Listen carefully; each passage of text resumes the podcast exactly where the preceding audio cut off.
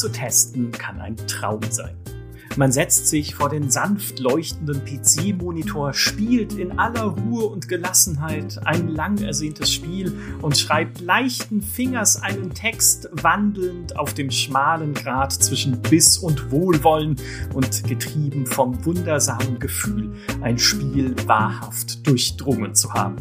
Aber es läuft nicht immer so. Spiele zu testen kann ein Albtraum sein. Der Bossgegner rammt dich zum 15. Mal zu Boden. Dem Rechner entströmt der Geruch schwelender Leiterbahnen. Jeden Tag kommt ein neuer Patch, der Spielstände ruiniert. Und draußen umtost ein Sturm einen knorrigen Baum, auf dessen grotesk verkrümmtem Ast ein Rabe krächzt. Deadline! Deadline! Diese Albtraumtests sind Feuertaufen und wir alle können davon erzählen und ja, dann machen wir das doch. Mein Name ist Michael Graf. Mir zugeschaltet ist der Stronghold gezeichnete Chefredakteur der GameStar. Herzlich willkommen, Heiko Klinge. Hallo. Ebenfalls mit dabei der frisch gebackene Leiter unseres Folter, äh, ich meine unserer äh, Testrubrik. Hallo, Peter Bartke. Hallo aus dem Dungeon. Ja, das weiß man ja vielleicht von außen gar nicht, wenn man äh, GameStar äh, nicht jeden Tag seziert und so genau verfolgt. Du bist jetzt mitverantwortlich und hauptverantwortlich für das, äh, was wir testen. Also im Prinzip haben wir dich mit dem Schlimmstmöglichen bestraft, was es gibt. Ja, ich darf jetzt immer äh, Wertungen verteidigen und mit Usern kommentieren. Warum hat das jetzt zwei Prozent mehr bekommen? Und da, da, da sind ja vier Punkte statt fünf Punkte bei Präsentation. Das geht ja mal gar nicht.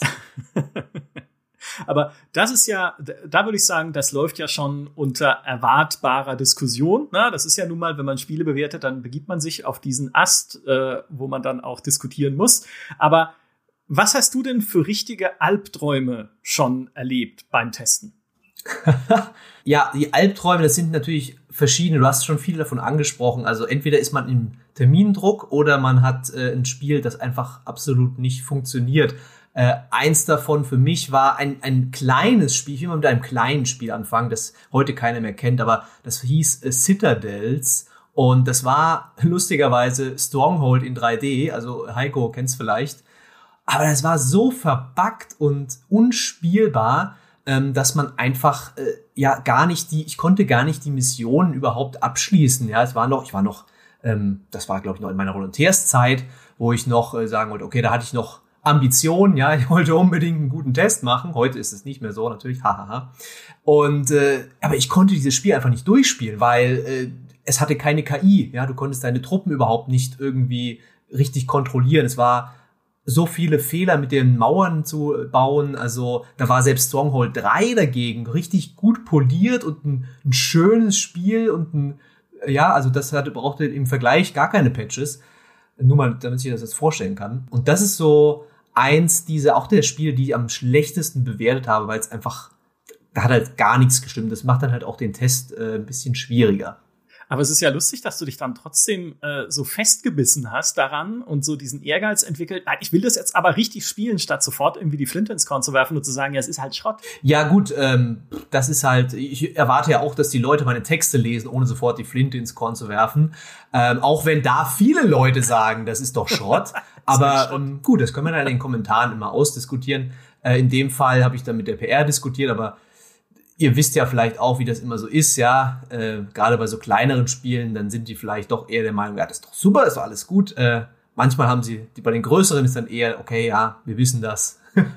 das haben uns schon andere gesagt, aber heute kriegst du, äh, heute kriegst du dann zum Test dazu so eine TXT-Datei mit Known Issues, wo jetzt in dem Fall einfach drinstehen würde, Spiel funktioniert noch nicht. Ja. Funktioniert. Alles. Geht nicht. Bitte nicht spielen.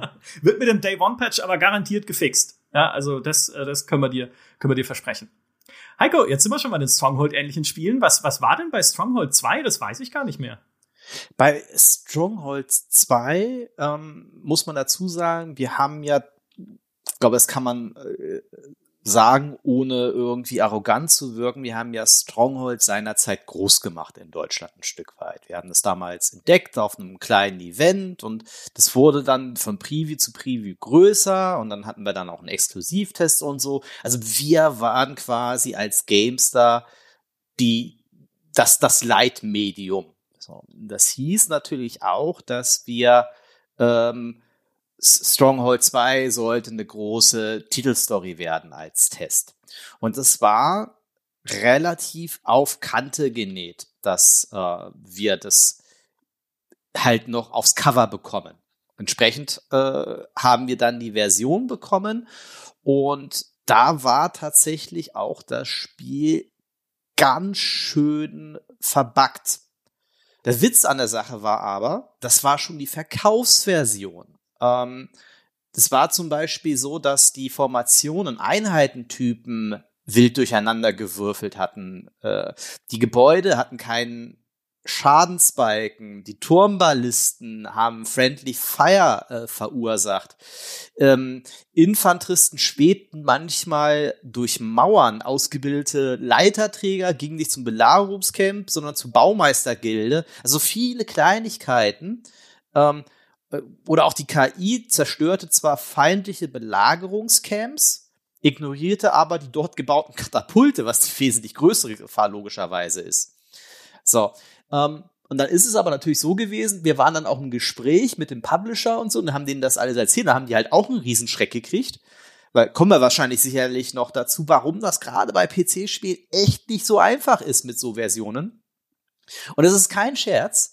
Die haben dann wegen unseres Feedbacks den Verkaufsstart von Stronghold 2 um eine Woche nach hinten geschoben, um dann arme Studenten in jede Spielepackung noch eine Update-CD legen zu lassen. What?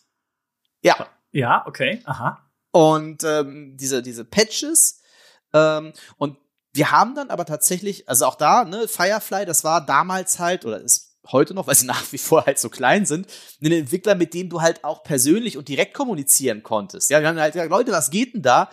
Und die konnten das dann alles nachstellen und haben Blitzfix da tatsächlich einen Patch extra für uns dann gebaut, den Patch 1.1, sodass wir dann, sodass ich das dann auch alles testen konnte. Es gibt in dem Heft sogar noch ein Vorher-Nachher-Bild vor dem Patch und nach dem Patch. Von dir dann? Ja, ja. ja einmal, einmal äh, irgendwie völlig am Boden zerstört und einmal so. Früh nee, nicht von mir, ja aus dem Spiel dann. Ne? Es ging tatsächlich um eine, um eine, um eine, tatsächlich wie so ein Sliderbild, äh, wie wir es jetzt auch auf der Webseite hatten. Vor, vor dem äh, Patch mit äh, zusammengewürfelter Formation und nach dem Patch ähm, Infanteristen vorne, Bogenschützen hinten. Ja, und also dann haben, und dann hat dann tatsächlich Take Two ähm, wirklich dort den Verkaufsstand nach hinten verschoben und um, um jede äh, Packung damals ne, war ja tatsächlich der Handel auch noch wichtig, der stationäre Handel, da noch jeweils äh, Patch-CDs reinzulegen. Das ist total, weißt du, äh, was daran absurd ist, ich weiß davon nichts mehr. Und da war ich ja sogar am Test beteiligt damals bei Stronghold 2. Noch irgendwie relativ frisch bei GameStar. 2005 war das, glaube ich, oder so. Stimmt, du hast einen Meinungskasten geschrieben, ja? Ja, ich erinnere mich an nichts.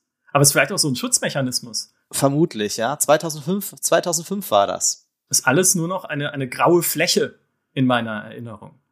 Faszinierend. Ja, cool. Wahrscheinlich hast du da total gelitten, weil wir saßen ja, glaube ich, auch zu dem Zeitpunkt in einem Büro gemeinsam. Ja, ja. Und mir war es einfach wurscht. auch, auch das ist möglich. Ja. ähm, mein erstes Spiel ist sogar noch ein Jahr älter, äh, aus dem Jahr 2004. Und das ist eine ganz kurze Geschichte. Es kann auch sein, dass ich es schon erzählt habe, aber das ist ja so ein, auch ein bisschen so ein alte Leute rambeln vor sich hin Podcast bei der GameStar. Das heißt, äh, sieht's mir nach, wenn ich es nochmal erzähle. Und das war Hitman Contracts. Und Hitman Contracts äh, war jetzt eigentlich äh, gar kein äh, großer Hitman-Teil, weil das, glaube ich, nur recycelte Aufträge waren aus den vorherigen Hitman-Teilen und irgendwie die noch mal ein bisschen ausgebaut und so weiter. Aber der Punkt war, ich musste es über Ostern testen. Weil die Heftdeadline lag halt genau so, dass es irgendwie sonst sehr stressig werden würde, wenn ich erst nach Ostern damit anfangen würde, weil dann müsste ich irgendwie den Text über Nacht schreiben oder wie auch immer. Ne? Also, okay, über Ostern, das Problem ist, über Ostern bin ich zu meinen Eltern gefahren und da wollte ich halt nicht den kompletten Spiele-PC einpacken, weil mit dem Zug den ganzen PC zu transportieren ist halt immer noch ein bisschen schwierig. Und Hast du bei LAN-Partys auch gemacht? Äh, aber nicht mit Zug. Also, na, da hatten wir, äh, da hatte ich einen Chauffeur. Alfred, fahren Sie den LAN-Partywagen vor. So, und dann habe ich so gesagt, ja, äh, okay, also ich kann das testen, aber bei meinen Eltern brauche ich halt einen Laptop. Und dann hat damals die Hardware-Redaktion, ich glaube, es war sogar der Kollege Visarius, der bis heute noch bei uns ist, mir irgendwie so ein fünf bis zehn Kilo Betonklotz in die Hand gedrückt und gesagt, naja, das ist halt spieletauglich. Ja, wo du halt, also das, das Ding war wirklich monströs riesig und unfassbar schwer nach heutigen Laptop-Standards. Und ich habe dieses, ja, okay, ich habe es halt dann mitgenommen, habe da äh, Hitman drauf gepackt, äh, das war auf CD, ne, drauf installiert, bin zu meinen Eltern gefahren, setz mich dort an meinen Tisch, klapp, das, äh, klapp den Laptop auf, klick doppelt auf das Hitman-Icon, nichts. Startet nicht. Startet einfach nicht.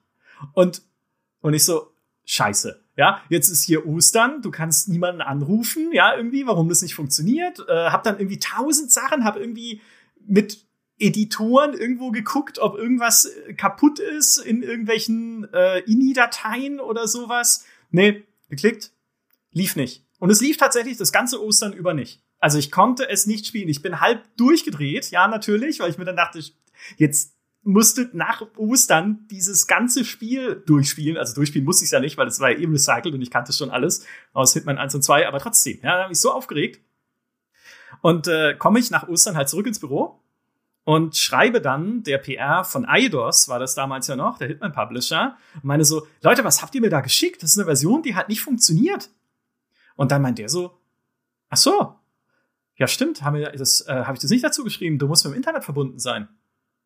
Und ich so, nein, nein, wenn es, ach, und zwar nur einmal. Ich hätte es also problemlos, noch bevor ich zu meinen Eltern gefahren bin, aktivieren können und starten mit Internetverbindung und dann dort spielen, weil man muss dazu sagen, meine Eltern und Internet, das ist eine schwierige Beziehung. Deshalb, das funktioniert dort nicht so richtig. Und das war noch vor der Zeit mit Smartphone-Hotspots und sowas.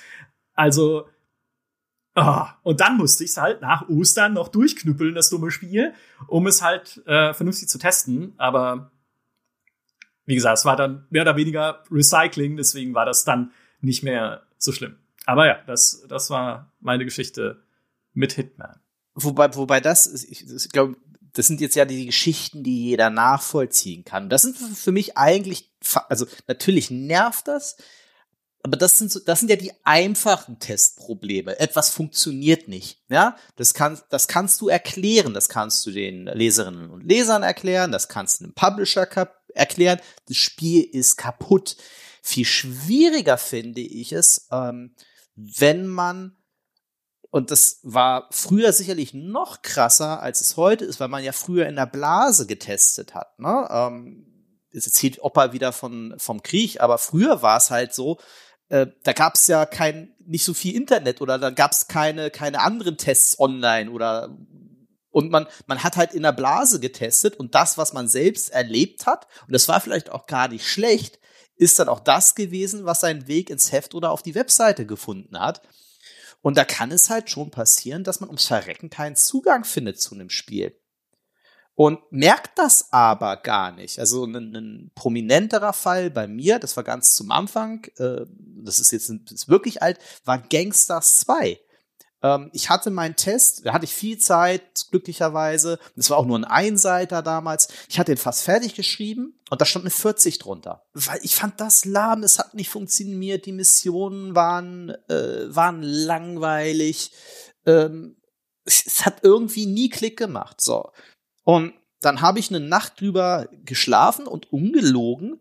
Ich habe von dem Spiel geträumt und im Traum kam mir eine Idee, wie ich noch mal was anders, wie ich das Spiel irgendwie anders anpacken könnte und es mehr weniger wie den äh, wie den Vorgänger spiele, also weniger wie so eine so ein, äh, das war eher eine Wirtschaftssimulation Gangsters 1, das für die ganz alten Menschen, sondern und so habe ich auch Gangsters 2 angefangen zu spielen und in, in meinem Traum hatte ich irgendwie Gangsters 2 so als actionreiches Kämpfen um Sektoren erlebt.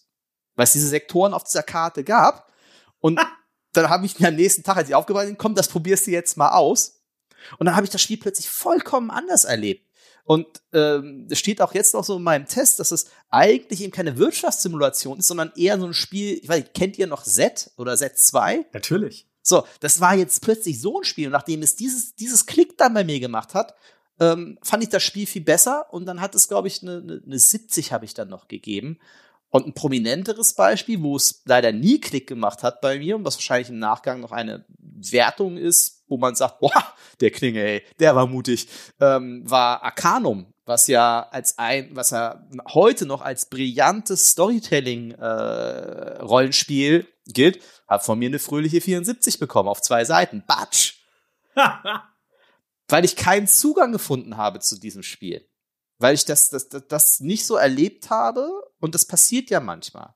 Und das, und ich finde, dann wird's schwierig, wenn du so, äh, das kann passieren, da ist keiner vorgefeit. Ja, stimmt. Äh, bevor wir darüber weiter reden, im Traum. Ja. das ist ja absurd. Ich habe äh, ich habe nur einmal tatsächlich einen Test mit in meine Träume genommen. Die Geschichte ist alt, aber sie ist immer wieder gut. Nämlich bei Company of Heroes, als ich Fieber hatte und diesen Test trotzdem schreiben musste, das mache ich auch nie wieder. Aber er ist ganz gut geworden, glaube ich, dafür. Habe ich danach äh, ja äh, quasi daheim irgendwie auf dem Sofa rumgelegen und ferngesehen. Und zu dieser Zeit äh, war der Papst in München zu Besuch. Und mein Traum war dann, dass ich mit den Flammenwerferpanzern aus Company of Heroes im Auftrag des Papstes den Katholizismus verbreiten muss. das, das. So, und habe ich aber dann nicht ausprobiert. ja, ich wollte gerade sagen, ach, du warst das. ja. Das ist alles, was ich zum Thema Tests und Träume leider sagen kann. Aber das, das ist, das ist sehr faszinierend, wenn einem dann die richtige Lösung auch im Traum kommt. Ja, so. Ich fand Heikos Ansatz sehr spannend, weil da habe ich gleich mehrere äh, Spiele und vielleicht das kurioseste Beispiel ist ein absoluter Hammertitel, den alle Leute lieben, äh, nämlich God of War für die PS4. Und äh, ich habe das getestet, äh, weil ich dann auch schon eine Preview gemacht hatte. Ich hatte das gespielt, fand das super gut eigentlich irgendwie. Und äh, das war noch damals bei der PC Games, beziehungsweise bei der Play, Play 3 oder Play 4 war es dann schon. Ähm, und dann kam die Testversion. Ja, und ich war halt gerade ein bisschen abgelenkt, weil ich mich auf eine Stelle bei der GameStar beworben hatte. und äh, das Embargo lag so dumm, dass äh, quasi mein Vorstellungsgespräch eigentlich zwei, drei Tage vor Testabgabe war. Also ich hätte da an diesem Tag, wo ich in München war zum äh, Bewerbungsgespräch, hätte ich eigentlich viel zocken müssen, viel schreiben müssen. Aber ich habe dann so gedacht, naja, okay, es äh, ist jetzt wichtiger, das bei der GameStar hinzugehen ähm, und mich zu bewerben. Und ich hatte auch dieses echtes Problem, ihr kennt das vielleicht auch, wenn man so ein Spiel vorher schon so ein paar Stunden gespielt hat, dann muss man den Anfang nochmal spielen für den Test das nimmt einem so die Motivation, also mir zumindest, so alles diese Motivation geht dann weg und weil ich alles schon kenne, gerade bei so einem storygetriebenen Spiel, wo ich alles denkst, okay, ja, los, weiter, weiter, weiter. Ich brauche diese Zwischensequenz jetzt nicht anschauen, ich weiß schon, was der sagt. Und die, diese verschiedenen Faktoren haben dazu geführt, dass ich mich, dass ich dieses Spiel so auf die lange Bank geschoben habe und so nicht diese, ja, durchaus vorhandene Genialität ähm, nicht erkannt habe, beziehungsweise ich habe es dann ganz kurz vor äh, Deadline noch ähm, durchgespielt und habe dann den Test geschrieben, aber die ganze Zeit war ich so, ah, oh, ich muss ja auch God of War spielen, oh, verdammt, ich muss noch God of War spielen. Ja, jeder andere hätte mir wahrscheinlich eine Ohrfeige gegeben dafür, wenn ich das ähm, erzählt hätte. Ähm, du spielst da das beste Spiel auf der PS4 was, und machst ja hier so ein, äh, und du bist genervt davon, was ist da los? Aber dieser Test war echt schwierig für mich. Und am Ende habe ich dann, war ich dann froh, dass es auch dann mein letzter war für die, äh, für ja, die, die Magazine der Computech Media AG, äh, weil danach war ich so ausgebrannt. Ich weiß noch genau, wie ich dann im Bewerbungsgespräch auch saß bei, bei dir, Micha, und Heiko, du warst ja auch dabei. Und ich habe da gesagt, ja, ich würde eigentlich am liebsten jetzt keine Tests mehr machen, weil mich das so, ja, so langweilt und so, boah. Aber Gott sei Dank ist jetzt gut, dass ich jetzt Test-Lead bin, ähm, weil, also, oder Head bin, äh, weil ähm, inzwischen sind ja ein paar Jahre vergangen, Gott sei Dank. Und äh, jetzt habe ich gerade zum Beispiel Assassin's Creed wieder getestet und dachte mir so, oh, ist ja gar nicht so schlimm wieder. Ja? Also es, die Abwechslung ist das, der Schlüssel. Ja, wenn man es immer macht, dann hat man selbst so ein Knallerspiel wie God of War irgendwann satt. Ja. Äh, das kann ich aber gut nachvollziehen, weil God of War war noch nie meins. Das war für mich schon immer Arbeit. Bitte. Ich habe das. Bitte. Ich weiß, das ist äh, das ist meine äh, Oddball-Meinung, aber ich kann mit diesem Spiel nichts anfangen. Aber das nur nebenbei. Ich muss es ja nicht testen, zum Glück. Oder vielleicht auch irgendwann. Wer weiß. Wer weiß das schon? Heiko, hast du uns noch einen Horror mitgebracht?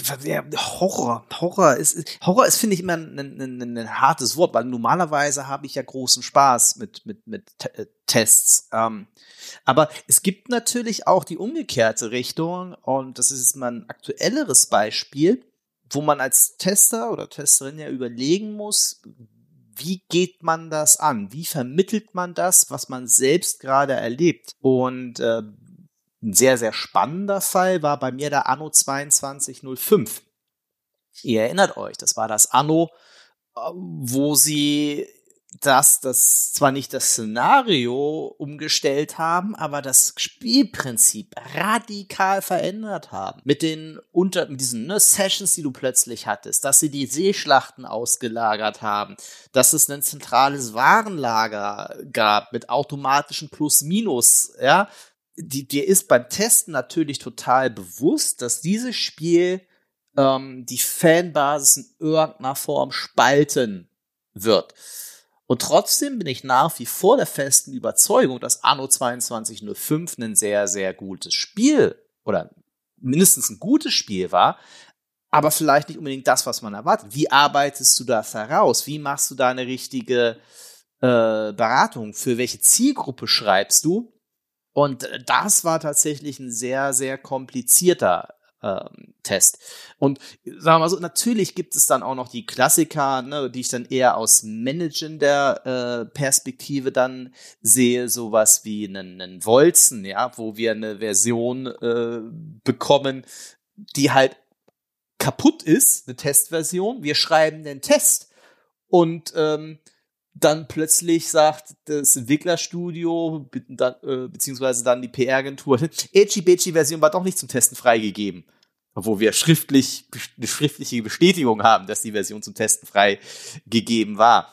Ne? Und ähm, du sagst, äh, Peter, du, du musstest den Anfang mehrfach spielen. Der arme Sascha musste Wolzen, glaube ich, insgesamt dreimal nicht nur den Anfang spielen, sondern auch das Endgame, weil immer wieder ein neues Update kam und wo man sagt, okay, jetzt wollen wir das noch updaten, weil wir immer das Potenzial gesehen haben. Ne?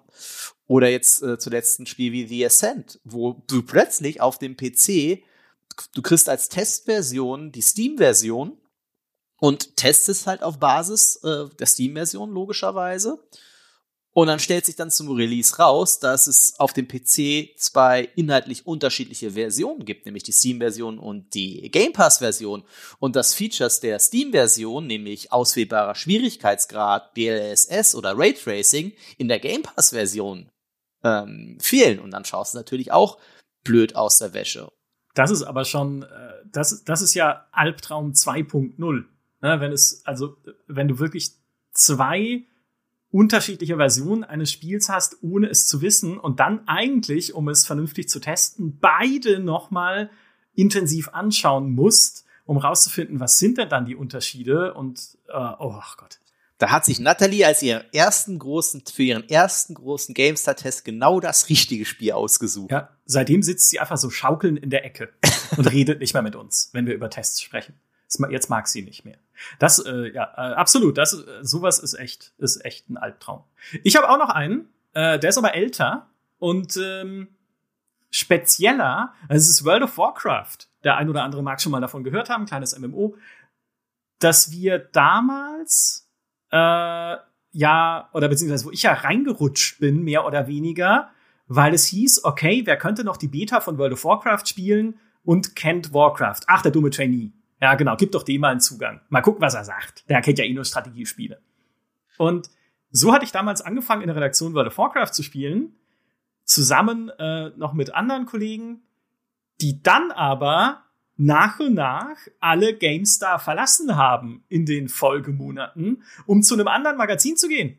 Und plötzlich saß da nur noch einer rum, der World of Warcraft kannte. Und ich so, Leute, Leute. Wieso, wieso John Travolta in den Minen, ne? Ja, genau. Und plötzlich war der Raum leer. Alle, ne, wenn sich, wenn, äh, wenn es dann heißt, okay, wer will World of Warcraft testen, alle rennen weg und ich stehe noch da. Und okay, habe ich gedacht, gut, passt schon. Ähm, das Gute dran ist ja, dass die US-Version schon im November, glaube ich, rauskam, 2004, die deutsche Version aber erst im Februar 2005. Und ich dachte mir so, cool, da ist ja genug Zeit dazwischen. Wir hatten uns irgendwie in der Redaktion committed, irgendwie die deutsche Version zu testen, weil es ja auch die einzige ist, die man aus Deutschland regulär spielen konnte, ohne eine US-amerikanische Kreditkarte, die aber damals halt keiner hatte. Also war schon jetzt nicht so eine kleine Hürde, dann auf den US-Servern mitspielen zu können. Ging schon, aber halt nicht so leicht. Gut, haben wir gesagt, testen wir die deutsche Version. Und dann lief das und es war Dezember und es war Weihnachten und ich bin zu meinen Eltern gefahren. Schon wieder, ja. Konnte dort aber halt nicht World of Warcraft spielen, weil Internet, ne? Die Problematik äh, hatten wir schon mal besprochen. So. Und ich dachte mir so, ja, das ist ja alles kein Stress, alles gut. Komme ich halt einfach äh, zurück und wir legen dann halt äh, im Februar los, wenn dann die deutsche Version kommt.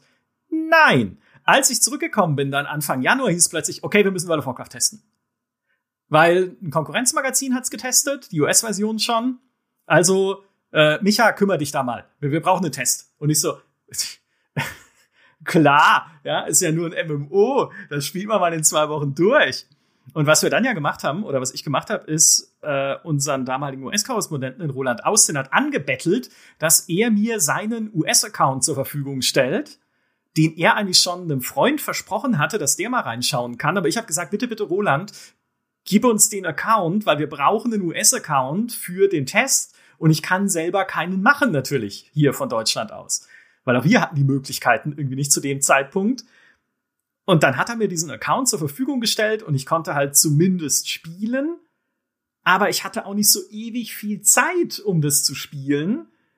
Und wir konnten es auch nicht mit so vielen Leuten spielen. Wenn ich jemals einen Test auf Kante genäht habe, dann den World of Warcraft Test, weil ich habe natürlich mit mehreren Charakteren angefangen, mir ganz viele Gebiete angeguckt. Ich habe Rolands Charakter weitergespielt, was ein Sakrileg ist eigentlich in einem Rollenspiel, dass du deinen Charakter abgibst und jemand anders levelt ihn. Also ich habe dann auch noch irgendwie Fähigkeiten natürlich für ihn freigeschaltet und sowas, wo ich gar nicht wusste, braucht er die, will er die, ist das irgendwie die Art und Weise, wie er sich seinen Jäger vorstellt. Ich wusste am Anfang nicht mal, wie man den Jäger überhaupt spielt, als ich angefangen habe, weil der hat diese, ja, er hat ja ein Pet dabei, ist eine Pet-Klasse und das Pet hat Fähigkeiten oder Jäger hat Fähigkeiten. Wenn du es richtig machst, ergänzt sich das schön, weil das Pet kann den Gegner betäuben und du kannst halt Fernkampf machen und sowas. Also inzwischen durchblicke ich das alles, aber zu dem Zeitpunkt, ich war ja null vorbereitet. Ich bin einfach, also, ne, als wenn du kalt reingeschmissen wirst mit einem Level 30 Helden und gesagt wird, okay, der hat jetzt zwar schon 400 Fähigkeiten, wie es in World of Warcraft halt nun mal war, komm klar. Und das waren, ich sag mal, in diesem Januar 2005 intensive Wochen der Beschäftigung mit äh, World of Warcraft. Am Ende ist dabei, glaube ich, ein Test rausgekommen, dem man es nicht unbedingt anmerkt, zumindest dem schriftlichen Test. Aber den Videos merkst du an, wie unvorbereitet das war. Denn erstens spiele ich furchtbar. Also auch diese, wie ich den Jäger spiele und so, wie ich das Pad einsetze, ist absolute, also wer sich das heute anguckt, die gibt's noch im, im Plusheft-Archiv, das ist absolut furchtbar. Ich, ich kann es nicht sehen. Und das andere ist, das scheiß Spiel hat geruckelt auf meinem Rechner. Im Büro. Und man sieht auch das in den Videos. Also es ruckelt teilweise ganz schön, äh, ganz schön kräftig. Wahrscheinlich, weil ich irgendwie zu wenig RAM hatte oder so für World of Warcraft damals, aber weil das alles so hoppla hopp gehen musste und sowas war überhaupt nicht, keine Ahnung, wie das damals, ne? Also es war überhaupt nicht so die Zeit zu sagen, okay, Mist, wir müssen den Rechner aufrüsten, ich brauche einen anderen Rechner, ich brauche irgendwie eine neue Grafikkarte oder sonst was, sondern es musste halt einfach richtig schnell gehen. Und äh, das bei halt dem Spiel. Das, also, das war, glaube ich, mit einer der der schweißtreibendsten Tests, die ich je äh, verbrochen habe, sozusagen. Das, äh, da kann ich dir aber auch noch eins äh, dagegen äh, legen, also äh, auch ein Blizzard-Spiel und wo auch der Zeitdruck enorm war. Wisst ihr, an was mich das gerade erinnert? Kennt ihr, kennt ihr äh, Lethal Weapon, wo quasi er dann, äh, also äh, äh, Mel Gibson zum dann äh, zum ersten Mal ein Date hat mit seiner mit, sein, mit der, seiner Freundin und sie sich dann anfangen auszuziehen, um sich die ganzen Narben zu zeigen. Da musste ich gerade dran denken. Und schau mal hier, das war der Durchschuss von einem Polizeieinsatz 2003. ja. Entschuldigung, ich wollte dich nicht unterbrechen. Ich musste nur gerade dran denken, Peter. Schieß los. Genau, ja, so ist es bei, Redakt äh, bei Redaktionstreffen auch. Ne? Sagst du auch hier, guck mal hier. Ja, oder halt wie äh, äh, Crocodile Dundee, ja, das ist ein Messer, das ist ein Messer. Äh, das ist ein Test? Nein, das ist ein Test. äh, aber äh, ja, ich musste sofort an äh, Diablo 3 denken, was wir damals auch noch bei der PC Games äh, getestet haben. Da war ich einer von, von drei Redakteuren, die da ein, äh, ja, wie sagt man, eine Notfalleinsatztruppe äh, gebildet hat, ja. Und ähm, das Spiel kam ja im Mai, Anfang Mai raus, 12. Mai oder sowas. Die Heftabgabe war aber, ich glaube, nicht mal eine Woche später. Also es waren wenige Tage, die wir da Zeit hatten, um den Test noch reinzukriegen, weil das war damals unglaublich wichtig, dass das im Heft äh, erscheinen muss, natürlich. Und eine Wertung auch hat. Das war vor allem wichtig. Ne? Wir haben uns dann als drei Leute im Büro in so einen Glaskasten gesperrt. Das, so nannten wir unsere Meeting, unser Meetingraum, äh, weil der halt mitten in, in einem größeren Raum war, halt nur mit Glas, man konnte da über reingucken. Haben alles abgeklebt, aber so, äh, dass die Leute halt nicht zu sehr reingucken und auch ein Schild vorne drauf hat, ey, kommt hier nicht rein, um zu fragen, ist es gut, ja, sondern lasst uns einfach arbeiten, weil immer, wenn irgendwie in der Spielredaktion jemand was spielt, ein neues, cooles Spiel und andere haben das noch nicht, da kommt, ja, kommt immer jemand vorbei und sagt, ey, und, na, ist schon gut, oder? Ist, ist, äh, taugt schon was, ne? Und das wollten wir auf jeden Fall verhindern, weil keine Zeit. Ja, dann waren wir am ersten Tag alle ähm, morgens früh drin, äh, ja, nachts wollten wir nicht ins Büro, aber war auch ganz gut so, weil auch morgens ging's ja noch nicht. Es hatte ja den Error. Error äh, 37, ne, war das ja. Mhm. Und das Spiel lief halt nicht. Und da war schon erstmal äh, viel Frust, ja. Also wir haben erstmal schon ein paar Stunden dann erstmal gewarten müssen und dann irgendwann so ging's mal immer wieder und dann konnte man spielen. Aber dieser Test war halt super schwierig, weil, wie gesagt, wir hatten diese extreme Deadline. Dazu hatten wir natürlich auch noch online, mussten wir ja auch irgendwie den Test machen. Äh, wir mussten ja tagesaktuell irgendwie, die Leute wollten ja wissen, äh, was hält denn jetzt PC Games von Diablo 3. Also haben wir uns verteilt, okay, einer schreibt immer ein Test-Update, dann machen wir noch ein Video jeden Tag, ein Videotagebuch, wo sich drei Leute in kurzen Hosen, was ein unglaublicher Fehler war, äh, vor die Kamera setzen auf niedrigen äh, Sesseln ähm, und äh, erzählen, wie, wie sie heute Diablo 3 gespielt haben. Es sieht unglaublich, also ich schäme mich ja heute dafür noch, wie das aussieht, weil es einfach du, du filmst nicht Leute mit kurzen Hosen von unten, das geht einfach ja, nicht. Ja. Das war halt so ein Stress und am Ende hat's halt, hat's uns halt richtig in den Hintern gebissen, weil wir eben es nicht durchspielen konnten bis auf den Höchstschwierigkeitsgrad. Games hat ja das gleiche Problem. Games hat es aber richtig gemacht, hat gesagt, okay, wir geben jetzt äh, erstmal, soweit ich mich erinnere, keine Wertung, beziehungsweise wir ähm, verschieben das nochmal ein bisschen. Oder wir geben den Nach, es kam, nein, es kam der Nachtest, kam dann noch mit der anderen Wertung. Aber die PC Games haben ja gesagt, okay, wir haben jetzt Albtraum gespielt. Ja, da wird sich schon nicht mehr viel ändern. Das passt schon, ist ja Blizzard, ne? das ist schon alles gut. Äh, und haben dann gesagt, okay, kriegt dann halt die, ich glaube, eine 91 war es dann. Ja, und dann haben die Leute bis äh, Hölle gespielt und haben gemerkt, hm, mit dem Endgame, das ist ja nicht so ganz super gut gepatcht und äh, gebalanced. Äh, und dann haben wir gemerkt im Anschluss, ey, hätten wir uns mal die richtig die Zeit genommen, hätten wir halt einfach keine Wertung vergeben, und äh, uns Zeit gelassen und dann wäre ein besserer Testbar rausgekommen. Und das, das tut einem dann ein bisschen weh. Ne? Das hat aber jeder Redakteur so eine, so eine Leiche im Keller immer. Ja, da, ich habe dieselbe.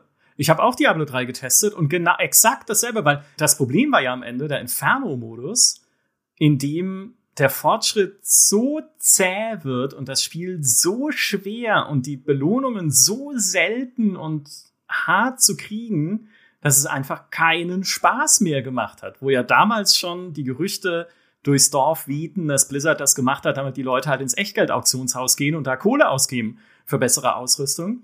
Und ja, ganz genau, ich, auch ich habe das Ding durchgespielt bis Hölle. Also dann, du musst ja allein schon dreimal durchspielen, bis in diesen, also beziehungsweise zweimal durchspielen. Nee, warte mal, normal, Albtraum, Hölle. Genau, also zweimal durchspielen, bis du im Hölle-Modus bist und hab da dann auch noch weitergespielt und gedacht, na, passt schon alles. Aber dass dann noch mal einer höher das Problem ist, hätte ich nicht gedacht und äh, ging uns dann genauso. Ja, wir haben es dann auch hinterher noch abgewertet dafür, was da im Inferno-Modus eigentlich äh, passiert. Und dieser, dieser Arrow 37 ist saß ja wirklich wie ein kleines Kind voller Vorfreude nachts an diesem, was war es denn, 12. Mai, 15. Mai, ah, da halt irgendwie, zu Hause am Rechner um sofort losspielen zu können, zwischen gepackten Umzugskisten, weil ich nämlich zu dem Zeitpunkt auch noch gerade umgezogen bin oder so kurz vorm Umzug stand. Also das kam dann auch noch dazu.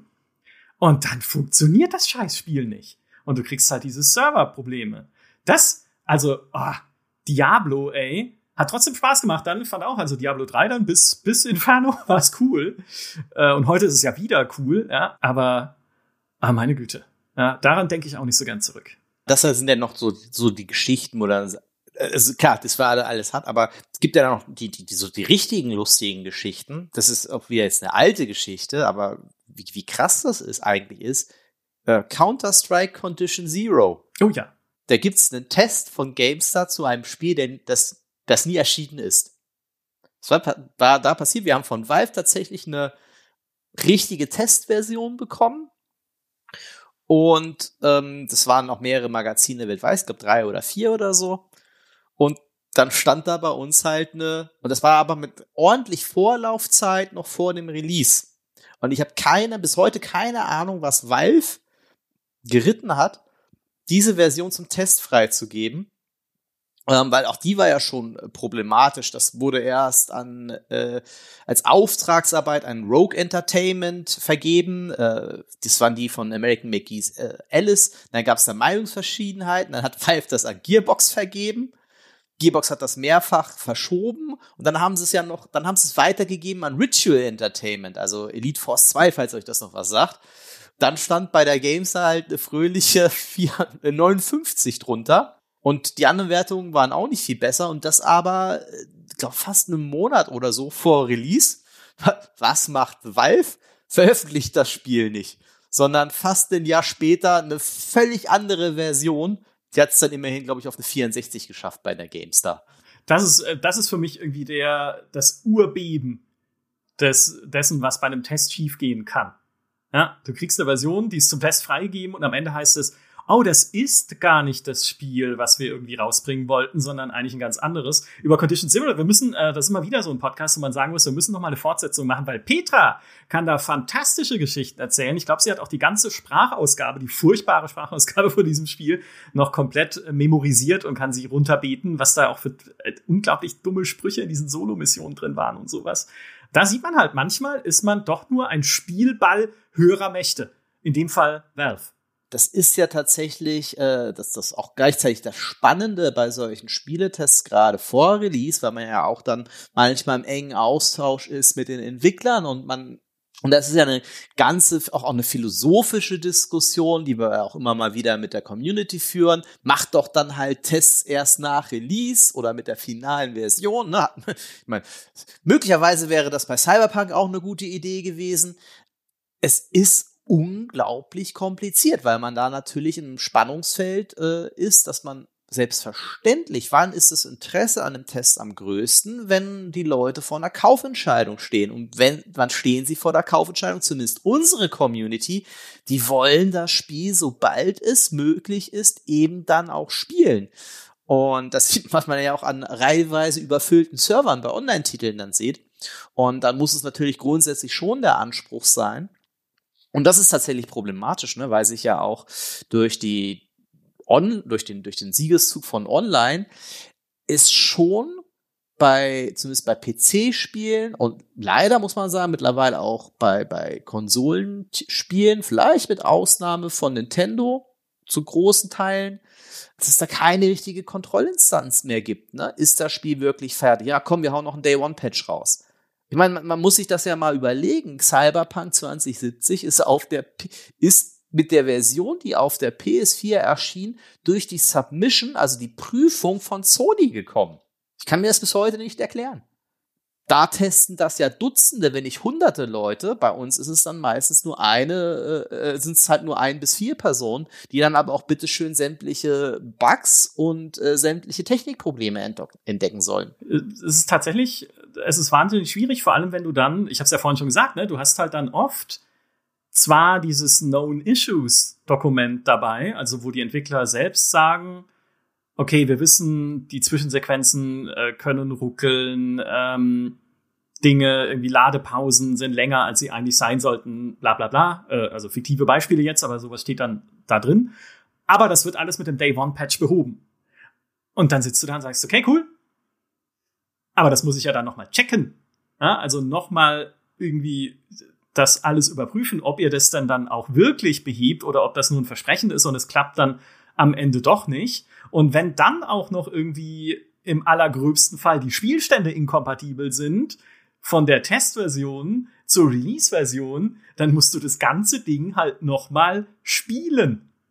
Und bei einem Storyspiel, ne, Peter hat es ja vorhin schon gesagt, bei einem Storyspiel dann nochmal dieselbe Story nochmal zu erleben, da wird, also da wird es dann langsam ein bisschen zäh. Manchmal. Ja, ja, auch, auch da gerade, ne, bei Spielen mit Entscheidungsfreiheit. Weiß ich, ob wir, wo noch, hast du nicht damals auf Vampire 2 getestet? Das war aber, äh, ja genau, Vampire 2 war aber ein anderer Fall. Äh, Vampire 2 war eine andere Art von, von Schrecklichkeit, weil wir das Spiel, das war wirklich unter enormem Zeitdruck. Und ich glaube, wir hatten nicht, also es war ja, ne, Vampire Bloodlines kennt man ja, das ist halt ein Story-Rollenspiel. Und wir hatten zwei, drei, also ich weiß nicht, nicht viele Tage Zeit, um es tatsächlich durchzuspielen und dann zu bewerten. Zum Glück nicht alleine. Also es ist immer gut, wenn man dann bei so einem Spiel wenigstens halt irgendwie zwei Leute dran setzen kann. Also der eine spielt irgendwie Nahkämpfer, der andere Schütze, der eine trifft die Entscheidung, der andere jene. Also dass man sich da ein bisschen abstimmt und abspricht, um dann halt ne, gemeinsam so unterschiedliche Pfade auch abklopfen zu können. Aber ich habe nicht viel geschlafen in der Zeit, das weiß ich noch. Und was halt nicht drin war oder äh, aus göttlicher Fügung irgendwie nicht passiert ist, war dieser Plotstopper-Bug, den dann die Verkaufsversion hatte von Vampire Bloodlines, wenn man in dieses war das nicht an der einen Stelle, wo man in das Boot steigt, der Vampirjäger? Oder irgendwie sind da Vampirjäger und ein Boot in irgendeiner Kombination und dann geht's nicht weiter in der Main Story. Und das das hatten wir nicht, oder das ist uns nicht passiert in der Testversion, aber das Spiel ist dann damit rausgekommen und das war ein gravierendes, gravierendes Problem. Aber naja, der Test war fertig und damals noch, ne, das Heft war gedruckt und wir haben das Ding nicht erwähnt. Das hat mich so geärgert, weil am Ende stimmt ja dann der Test einfach nicht. Day One Patch. Wo war ihr damals? Bei Vampire Bloodlines. Ja, hätte er trotzdem noch mal, ne, äh, wäre auch noch mal schwierig gewesen. Also auch da es hat hat alles seine Vor- und Nachteile. Äh, wie gesagt, damals war es ja tatsächlich bei bei einigen Spielen, die auch wirklich äh, gut produziert und, äh, und auch gut geplant waren, war es natürlich auch ganz, ganz fantastisch, einen Monat vor Release so ein Spiel spielen zu können, wenn es dann auch rund war. Und das war, muss man ja auch nochmal sagen, ja, bei einem, soll jetzt ja nicht so, so, so ein reiner Weiner-Podcast äh, werden, hoffentlich das, das, das war schon geil, das muss man auch mal sagen. Ne? So, ein so ein, so ein äh, äh, Tropico oder äh, ein Stronghold wirklich so einen Monat vor allen anderen spielen zu dürfen und auch dann zu schon, schon ein Gespür dafür zu entwickeln, welchen Impact diese Spiele haben werden, das war schon super. Nur, nur nicht immer, ja, ja. Ja, oder auch ein Witcher oder ein Fallout, auch da haben wir ja recht viel Zeit gehabt, einfach für den Test oder für die Tests. Und es ist es ist halt auch schön, wirklich diese Spiele entspannt so spielen zu können für den Test, wie sie ja gedacht sind. Ja, Im Fallout es gibt's ja keinen größeren Fehler, als einfach nur schnell durch die Story zu hetzen und dir die Spielwelt nicht anzuschauen und was da halt noch drinsteckt an Nebenquests. Und das Gute war, die Zeit hatten wir dann halt in dem Moment. Bei Witcher genauso.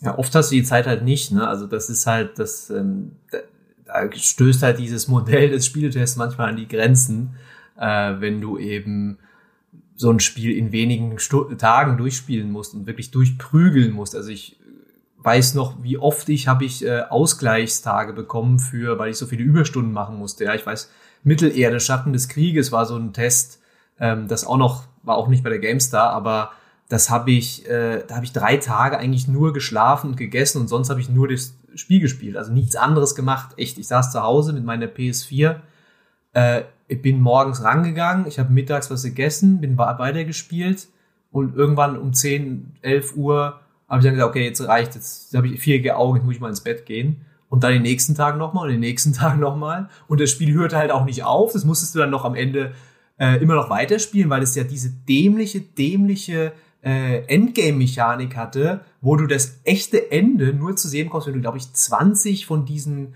Belagerungsschlachten noch machst. Das haben sie später ja auch rausgepatcht, weil es so dumm war. Aber in gewisser Weise war ich froh, dass ich es gemacht habe, weil so konnte ich einen der größten Kritikpunkte noch herausarbeiten und sagen, ey Leute, äh, wenn ihr, wenn ihr die Story wirklich beenden wollt, dann ja, viel Spaß, weil das ist einfach nur grind.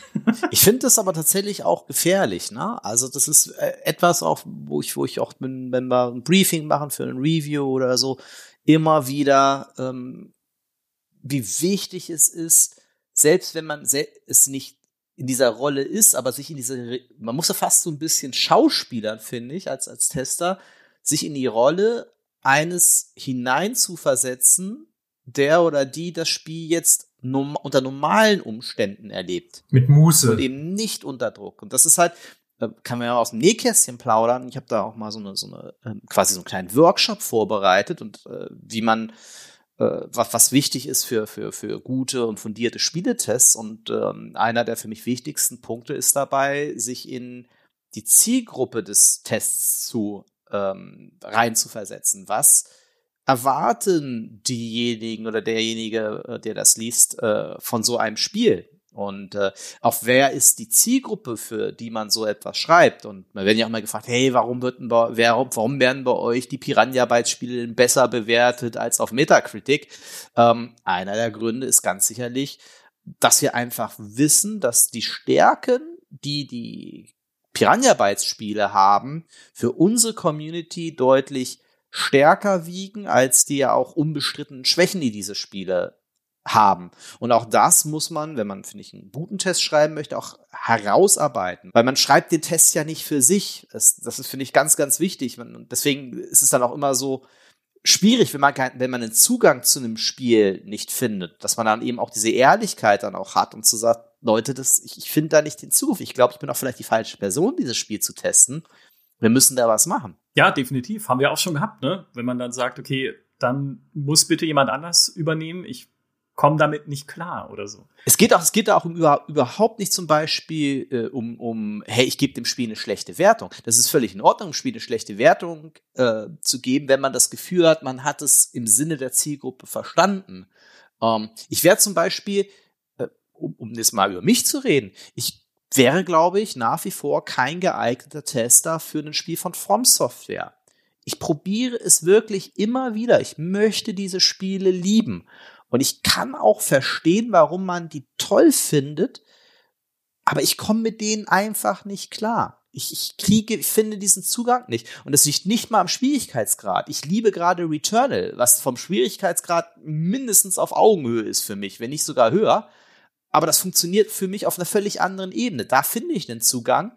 Und bei From Software funktioniert es für mich eben überhaupt nicht. Ist aber ein spannender, spannender Aspekt, weil woran kann man es festmachen? Mir geht's ein bisschen, äh, mir geht's ein bisschen ähnlich, weil für mich gäbe es, glaube ich, keinen größeren Horror, als sowas wie ein Dark Souls testen zu müssen, weil es einfach halt seine schweren oder auch mal unfairen, überraschenden Momente hat, auf die du mehrfach triffst, wenn du sie nicht schaffst, ne? Also, und ich habe halt keinerlei Frusttoleranz. Und ich glaube, so ein Spiel, also ich, ich mache den größtmöglichen Bogen und ziehe den größtmöglichen Hut auch vor Dimi und Elena, die ja beide schon, glaube ich, Dark Souls getestet haben, auch für eine GameStar. Weil das, das, das kann ich nicht. Das, da reißt, glaube ich, mein Geduldsfaden irgendwann. Peter, du wolltest was sagen, deswegen bin ich jetzt so still. Es ist immer so eine Frage der Gewichtung, auch wie man das dann äh, ja einschätzt, weil zum Beispiel bei mir, ich habe auch dieses Dark Souls-Problem, aber da will ich gar nicht so drüber mehr darüber erzählen, das hast du ja schon gut zusammengefasst. Aber für mich war Divinity Original Sin so ein Spiel, wo äh, ich auch nicht, ich habe verstanden, warum das Leute lieben, aber für mich persönlich gab es halt viel zu viele kleine Sachen, die mich genervt haben. Oder äh, zum Beispiel, ich hätte auch gesagt, die, die Story war mir dazu blöd, ja, das ist für mich super wichtig beim Rollenspiel. Aber es gibt so diese, diese offensichtlich bin ich da in einer unglaublichen Minderheit, aber die große Mehrheit der Spiele-Community fand es einfach so geil, weil du da halt alle möglichen Sachen machen kannst, weil es so eine Sandbox ist, weil du so viele Optionen hast. Aber für mich, ich musste mich da richtig durchquälen, gerade am Anfang, weil es zum Beispiel dieses blöde Tagebuch hat, wo du keinen, keine Übersicht hast oder dass es ähm, auch nicht so einfach ist, das Spiel einfach. Und ich hatte ein echtes Problem, dass ich habe, also wenn ich jetzt die Wertung vergeben würde, so rein von mir, naja, dann wäre es wahrscheinlich so eine 70 vielleicht, ja, eine mittlere 70. Aber ich hatte das Glück, dass dann auch schon die Tests schon raus waren. Es war, wir waren ein bisschen spät dran damals, äh, auch wieder bei der PC Games.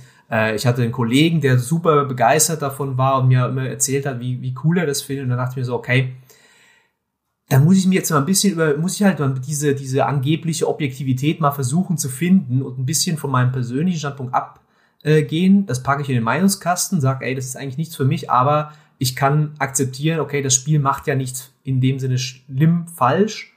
Äh, es ist halt nur einfach nicht meins, ja. Und klar, wenn man dann den Tester tauschen kann, ist super, aber ähm, wenn du nach 20 Stunden in einem 80 Stunden Rollenspiel merkst, dass es nicht richtig klappt, äh, das ist ein bisschen schwierig zu sagen, okay, kann das nicht jemand anders machen, bitte?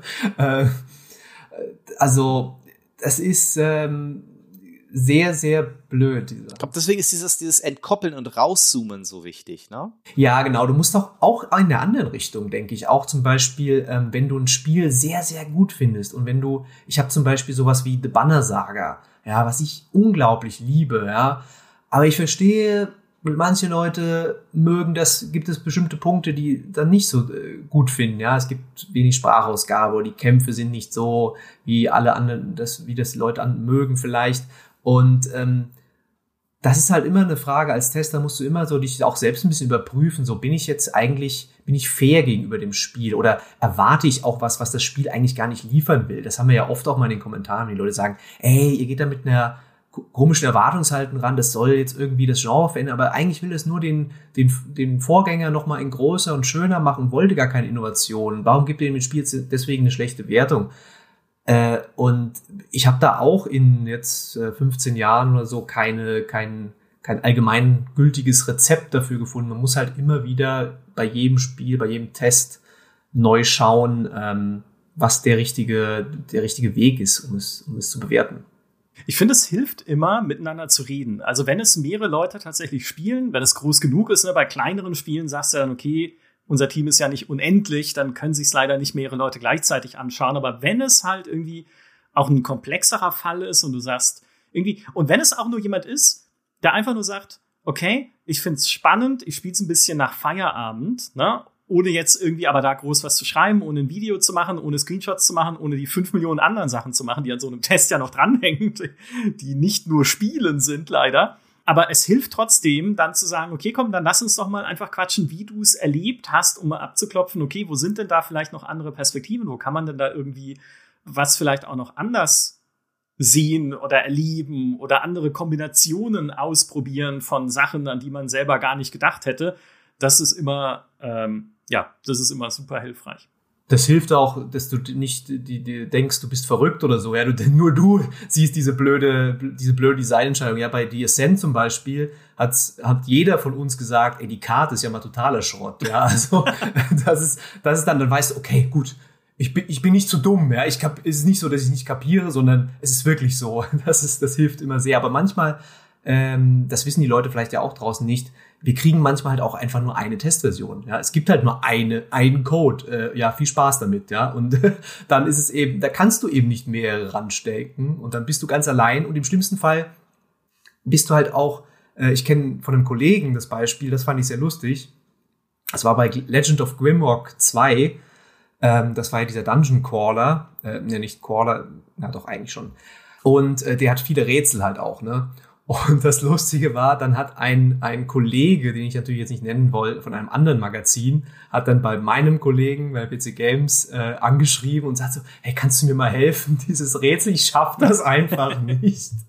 Und weil du bist halt so allein, ja. Ähm, das Einzige ist halt, du kannst die Entwickler vielleicht fragen, aber wenn du unter diesem Termindruck bist und so, du schaffst es einfach nicht. Das ist halt auch eine schwierige Situation. Besonders lustig wird's aber auch noch, wenn du dann, es ist ja schön, wenn dann die Leute, wenn man dann Leute findet, die die gleiche Meinung haben. Lustig wird's aber, wenn man komplett widersprüchliche Meinungen hat. Ähm, es ist wirklich die Ausnahme. Meistens äh, fühlen wir uns da safe, auch bei sicherlich kontrovers gegebenen Wertungen. Gerade weil wir es eigentlich schon seit Jahren so machen, dass wir große Titel mindestens von zwei Leuten, wenn nicht sogar drei oder vier ähm, Leuten parallel ähm, spielen lassen. Und zwar, ihr erinnert euch doch bestimmt an den sensationell erfolgreichen Hero-Shooter von Gearbox, oder? Battleborn. Ja, Battleborn, klar, natürlich. Da hatte, habe ich auch zwei, zwei Tester drauf angesetzt. Und der eine hat gesagt, Battleborn ist echt ein mittelmäßiger Quatsch. Also das braucht kein Mensch. Und ich, der andere Tester hat gesagt, das ist so großartig Das, das löst für mich das Versprechen ein, dass ein Overwatch mir gegeben hat. Das ist der beste Hero-Shooter immer, ever. Der, der denkt das Prinzip komplett weiter. Was machst du denn da? Weißt du noch, wie wir es damals gelöst haben, Micha? Ich glaube, wir haben noch irgendwie zwei große Meinungskästen oder wie genau war das? Wir haben tatsächlich das äh, äh, so gemacht, dass wir quasi äh, genau ähm, beide Tester jeweils die Hälfte des Artikels haben schreiben lassen. Und die eine Hälfte hat halt der äh, Kollege Mirko Kämpfer war das seinerzeit geschrieben, warum Battle Porn ein mittelmäßiges Spiel ist. Und die zweite Hälfte im Test hat dann ähm, Jürgen Stöffel geschrieben, warum das ein großartiges äh, Spiel ist. Das Problem ist nur bei der Sache, es war schon damals zu, zu, zu erahnen, dass wir niemanden mit der Wertung glücklich machen werden. Weil natürlich muss dann die, die Wertung den Schnitt dieser Meinungen abbilden bei uns in der Redaktion. Das war dann eben eine 75. Und dann war es natürlich so, dass die eine Hälfte der Community gesagt hat, nur eine 75, das Spiel ist doch großartig. Und die andere Hälfte hat gesagt, oh, wie so eine, wie so eine hohe Wertung wie eine 75, das Spiel ist doch ein absolut mittelmäßiger Langweiler. Das ist maximal eine 60 gewesen. Da sind die beiden Meinungen wieder eingefangen, würde ich sagen. Aber klar, das, das ist ja das Problem auch immer bei Wertungen, wo wir selber sagen, dann, man muss schon auch den Test lesen, um zu verstehen. Immer hilfreich immer hilfreich. Ja, es ist echt manchmal hilfreich, einen Test zu lesen. Aber ich, äh, das ist gut, dass du sagst, weil ich habe selber ein bisschen, äh, ich kann ja jetzt live hier in diesem Podcast sagen, ich teste ja im Moment gerade ein Spiel. Also nicht jetzt natürlich, wenn ich rede, aber jetzt bin ich im Testzeitraum eines Spiels, der aber abgeschlossen sein wird, wenn ihr diesen Podcast hört. Ja, ist also schon hier Inception 2.0 sozusagen, aber ich teste gerade Humankind. Und Humankind ist echt kein leichter Test, finde ich. Ich habe hab ich irgendwie mich freiwillig dazu entschlossen, es zu testen, einfach weil ich Civilization liebe und weil ich super gespannt einfach bin, was Amplitude da anders macht und besser macht und cool macht und so. Und ich habe auch die Preview-Version bis hierhin echt gerne gespielt und gerne verfolgt, auch wie sie es weiterentwickeln. Aber das ist nicht leicht zu testen, weil das Spiel hat sieben Schwierigkeitsgrade. Ich habe jetzt, äh, ich spiele es jetzt seit zwei Tagen. Ich habe eine Partie schon komplett durch auf dem höchsten Schwierigkeitsgrad. Hast du gewonnen? Ich habe zwar verloren, aber ah. nein. ich habe sie zwar verloren, aber es war ganz gut, um zu lernen. Ja. ja. Und spiel's jetzt nochmal auf dem fünfthöchsten äh, Schwierigkeitsgrad, um mal zu gucken, wie ich das Gelernte anwenden kann. Und nicht nur das, diese Schwierigkeitsgrade, es hat halt auch irgendwie 1,6 Millionen hypothetisch mögliche Völkerkombinationen, weil du die Kulturen ja so kombinieren kannst, plus irgendwie noch Verordnungen unterschiedlich erlassen und Ideologien und sowas da drin wo ich halt auch denke, das ist ja, ist ja unmöglich zu testen. Ja, also ich kann ja unmöglich die komplette Vielfalt dieses Spiels vollumfänglich erfassen in einem Test, selbst wenn ich eigentlich ausreichend Zeit dafür habe, es zu spielen, also so die Spielmechanik und so zu verstehen. Aber wenn irgendeine dieser 1,6 Millionen möglichen Kombinationen doch übermächtig sein sollte, ist die Wahrscheinlichkeit, dass ich es merke, ist äh, relativ gleich null. Und was den Test noch so schwierig macht, ist, was so das im Prinzip das Wichtigste ist an Humankind, ist einfach Balancing. Ja, ist es jetzt besser ausbalanciert, auch im Vergleich zu den Preview-Versionen, wie viele Ressourcen man bekommt zu einem bestimmten Zeitpunkt des Spiels? Bleibt es immer interessant, die Städte auszubauen? Gibt es da immer Weißt du, so die alte Meier-Regel, kann ich interessante Entscheidungen treffen oder klicke ich einfach nur Icons weg, dass sie weg sind aus der Baureihenfolge? Was ja so ein bisschen eine Kritik war, die Maurice hatte so im, im Vorfeld des Spiels. Und auch da, ich versuche es mir halt zu erspielen und zu erfühlen irgendwie jetzt, aber ich weiß nicht, ob ich das am Ende so komplett zu Papier bringen kann, wie es sich denn, also wie gut es denn letztlich dann austariert ist. Der Witz ist, du kannst halt, ja, du kannst halt das nie so präzise natürlich äh, ausprobieren, wie zehn, hunderttausende Menschen gleichzeitig dies spielen, ne? Ja, genau. Und der Witz ist, ihr werdet wissen, ob das funktioniert hat oder nicht, weil, wenn dieser Podcast erscheint, der Test bereits erschienen ist. also jetzt bin ich, ihr erlebt sozusagen äh, ein Abbild meiner eigenen Vergangenheit hier gerade, weil jetzt bin ich an dem Punkt, wo ich sage, ich weiß noch nicht, welche Wertung ich dem Spiel gebe. Ich weiß noch nicht. Vergangenheitsmicha. Ja, ich weiß noch nicht, wie gut es am Ende sein wird, wie die Rädchen da tatsächlich alle ineinander greifen. Es gibt Dinge, die finde ich nicht gut, schon jetzt. Es gibt Dinge, die finde ich gut. Also, wie wird am Ende da die Balance aussehen aus Pros und Kontras?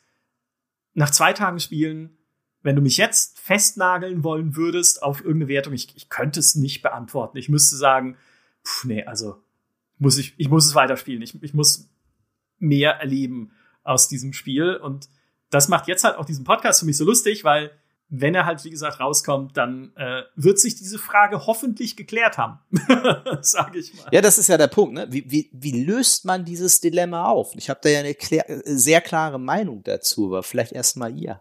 Wie, wie geht man mit komplizierten, wie, ge, ge, so, wie gehen wir richtig mit komplizierten Tests um? Augen zu und durch. Nee, Quatsch, sag. Was meinst du, Peter? Was meinst du mit komplizierten Tests? Ich bin. Naja, was, was, was, was, was, was machst du da, wenn, wenn halt ein Test so richtig kompliziert ist? Wie stellst du trotzdem sicher, dass, wenn der Test dann erscheint, nach einer sehr komplizierten Zeit hinterher, unsere Leserinnen und Leser dann denken, alles klar, ähm, ihr habt mir geholfen bei meiner Kaufentscheidung.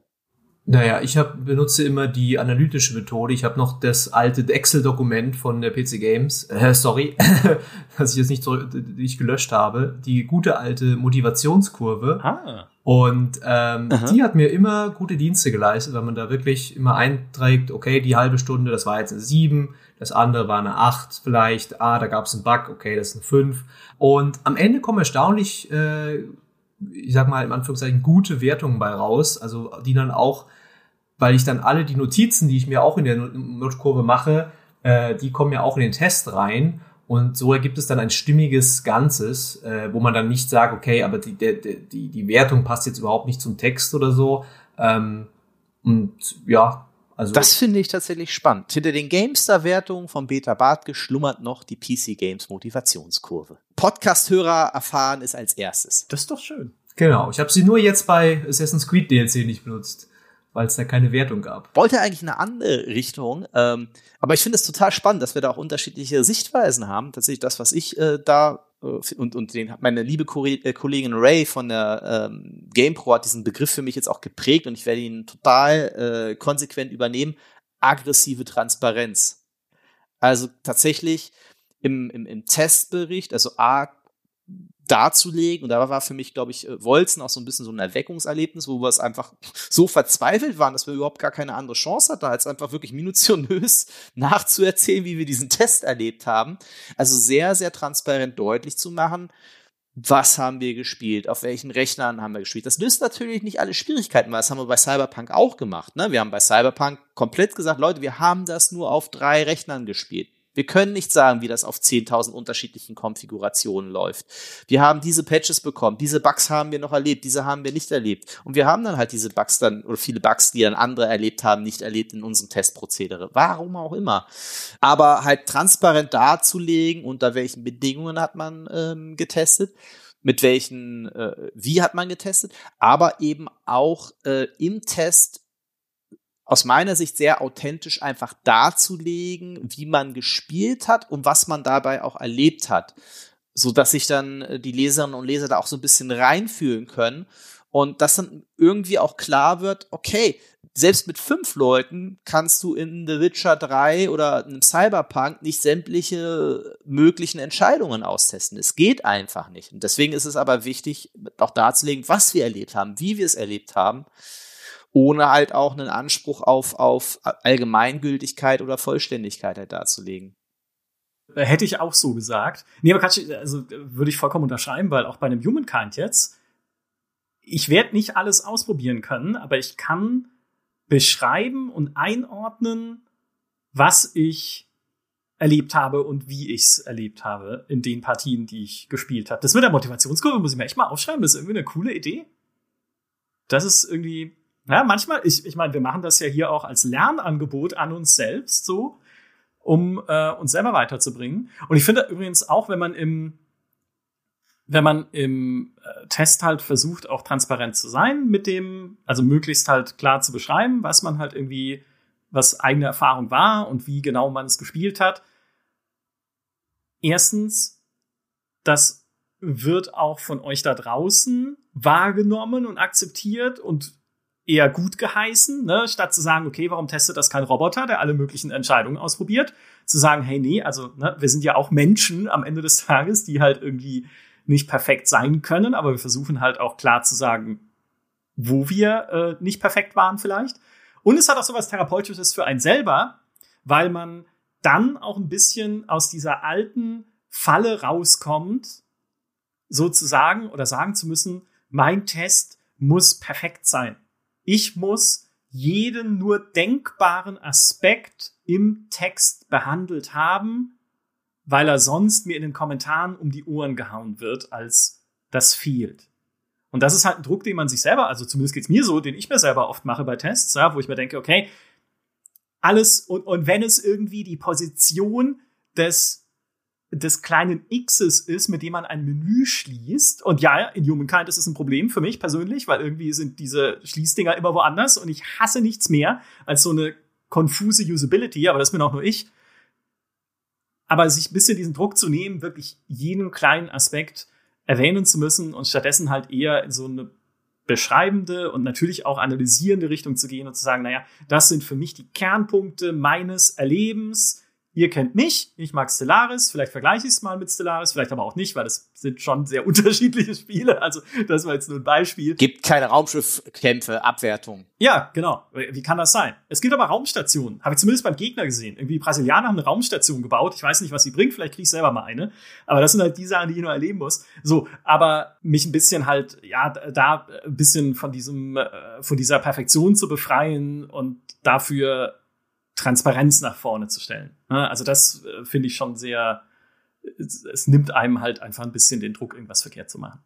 Weiß ist das nachvollziehbar? Ich glaube nicht, ne? Ich glaube, ich ramble einfach. Nee, nee, ich kenne das auch. Also diese, vielleicht jetzt nicht wegen dem kleinen X oder so, aber ich habe schon, wo ich mir denke, okay, ich muss unbedingt noch was zur Sprache schreiben oder wie ist denn die Steuer, kann man die Steuerung anpassen? Ähm, solche Sachen, wo du weißt, das wollen die Leute halt wissen und deswegen bin ich auch diesem sage ich mal, diesem New Games Journalism immer, ja, ist schön, mache ich auch, aber es ist halt, man muss halt das liefern, was die Leute wollen am Ende des Tages und die Leute wollen halt wissen, äh, was gibt's richtige Grafikeinstellungen, ähm, kann ich, äh, wie gesagt, für Linkshänder, was weiß ich, die Tastatur anpassen, ähm, all solche, auch so mechanische Sachen, die halt, wo du sagst, ja, das ist jetzt ja nicht, das ist ja so, ja, äh, Christian Schmidt hätte da bestimmt was zu sagen, das ist ja, unglaublich veraltet, so den, Test zu machen. Aber ich bin immer noch der Meinung, ähm, wenn es die Leute lesen wollen, dann äh, schreibe ich es auch rein und ich versuche echt da so viel reinzupacken, wie es nur geht. Also ich sage auch nicht, okay,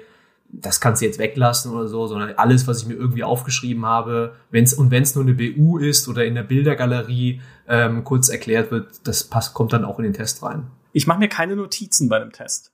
Echt? Nee, kaum. Wow, du hast ja ein super Gedächtnis. Vielleicht. Aber also ein paar Sachen notiere ich mir manchmal, wenn es irgendwie ganz absurde Bugs sind, wo ich mir denke, okay, die musst du mal festhalten, vielleicht kommen sie nicht mehr. Hoffentlich kommen sie nicht mehr. Aber so richtig viel niederschreiben, das habe ich noch nie gemacht bei einem Test. Wenn, dann ist es wirklich, es ist eher wirklich so ein Erleben, ich nehme die Wirkung in mich auf und versuche das wiederzugeben. Natürlich kann ich schon Mechaniken dann im Detail beschreiben, aber die muss ich mir nicht aufschreiben, die habe ich oft genug selber genutzt dann irgendwie, keine Ahnung, das Charaktersystem in Fallout oder so, ne, muss ich mir nicht aufschreiben, wie es funktioniert, sondern das kenne ich dann halt einfach. Aber mir wirklich so nebenher aufzuschreiben, was ich, äh, was ich im Test erlebe und ob es cool war oder nicht, das, das mache ich gar nicht. Danke, jetzt kommen die Abgründe. Also äh, ich, ich mach's, ich mach's, na, ich, ich mach das schon weniger wegen, weniger wegen, äh, was jetzt cool war, das merke ich mir schon. Ähm, ich bin da ja so ein alter äh, Verfechter äh, des Deutschunterrichts. These, Argument, Beweis. Weiß ich, ob ihr das noch kennt. Und äh, bei so, ne, äh, äh ja, Literaturanalysen. Das, das finde ich und ich wende ich gerne auch noch bei Tests an. Und ich nutze tatsächlich Notizen, um konkrete Beispiele zu bringen, wie nun ein Charakter bei Quest X oder Y äh, geheißt, äh, gehießen, geheißt, hieß, hieß. Ich, ich mach, ich mach zum Glück nichts, ich mach zum Glück nichts mit Wörtern, das ist schon okay. ja, ja, wir machen nicht so viel mit Texten. Das schreibe ich mir tatsächlich auf, also, oder wie die, wie die, wie eine, wie eine Quest genau heißt, oder wie die eine Stadt hieß, oder ähm, irgendwie ein skurriler Charakter, oder ähm, weil ich das wichtig finde, das auch so weit es geht, dann ähm, möglichst zu präzisieren. Dafür nehme ich Screenshots.